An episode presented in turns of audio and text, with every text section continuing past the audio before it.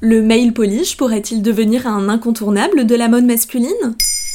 Merci d'avoir posé la question. À l'occasion du mois de la marche des fiertés, Maintenant vous savez vous propose toute cette semaine des sujets pour mieux comprendre l'histoire et les enjeux des luttes LGBTQ+.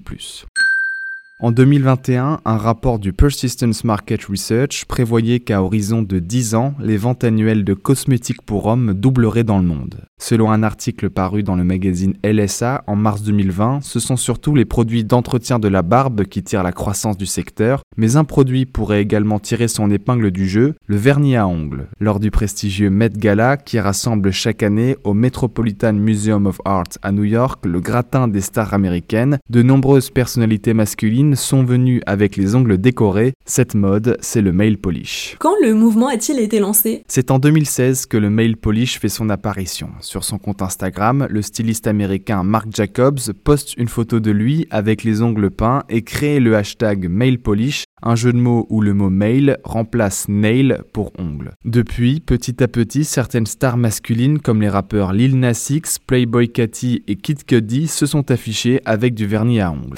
Surtout, l'année 2021 a vu trois célébrités masculines lancer leur propre marque de vernis aux États-Unis, le chef cuisinier américain Kwame Onwashi et les rappeurs Machine Gun Kelly et Lil Yachty. La même année en France, la marque de cosmétiques masculin Horace a elle aussi lancé son vernis unisexe. Mais à travers les époques, les hommes se peignaient-ils les ongles? Selon une étude publiée en 2018 par l'université de Rochester, en 3500 avant Jésus-Christ, se peindre les ongles en rouge était un rituel de guerre pour les soldats babyloniens. Cette pratique était également répandue en Égypte et en Chine antique. Interrogée par le Washington Post en juin 2021, l'historienne de la mode Suzanne Shapiro explique même qu'au moment de l'ouverture du premier salon de manucure aux États-Unis à la fin du XVIIIe siècle, les clients étaient autant des hommes que des femmes.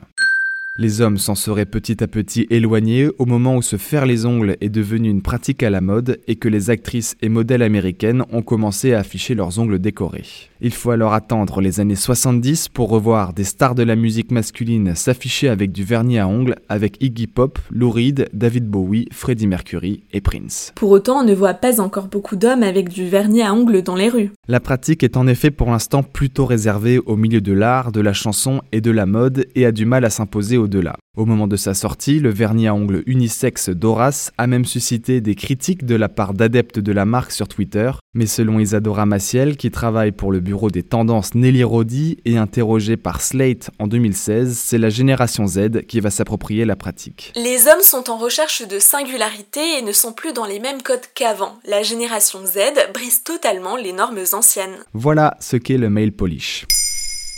Maintenant, vous savez, un podcast écrit et réalisé par Jules Hauss. Ce podcast est disponible sur toutes les plateformes audio et pour l'écouter sans publicité, rendez-vous sur la chaîne Bababam Plus d'Apple Podcast.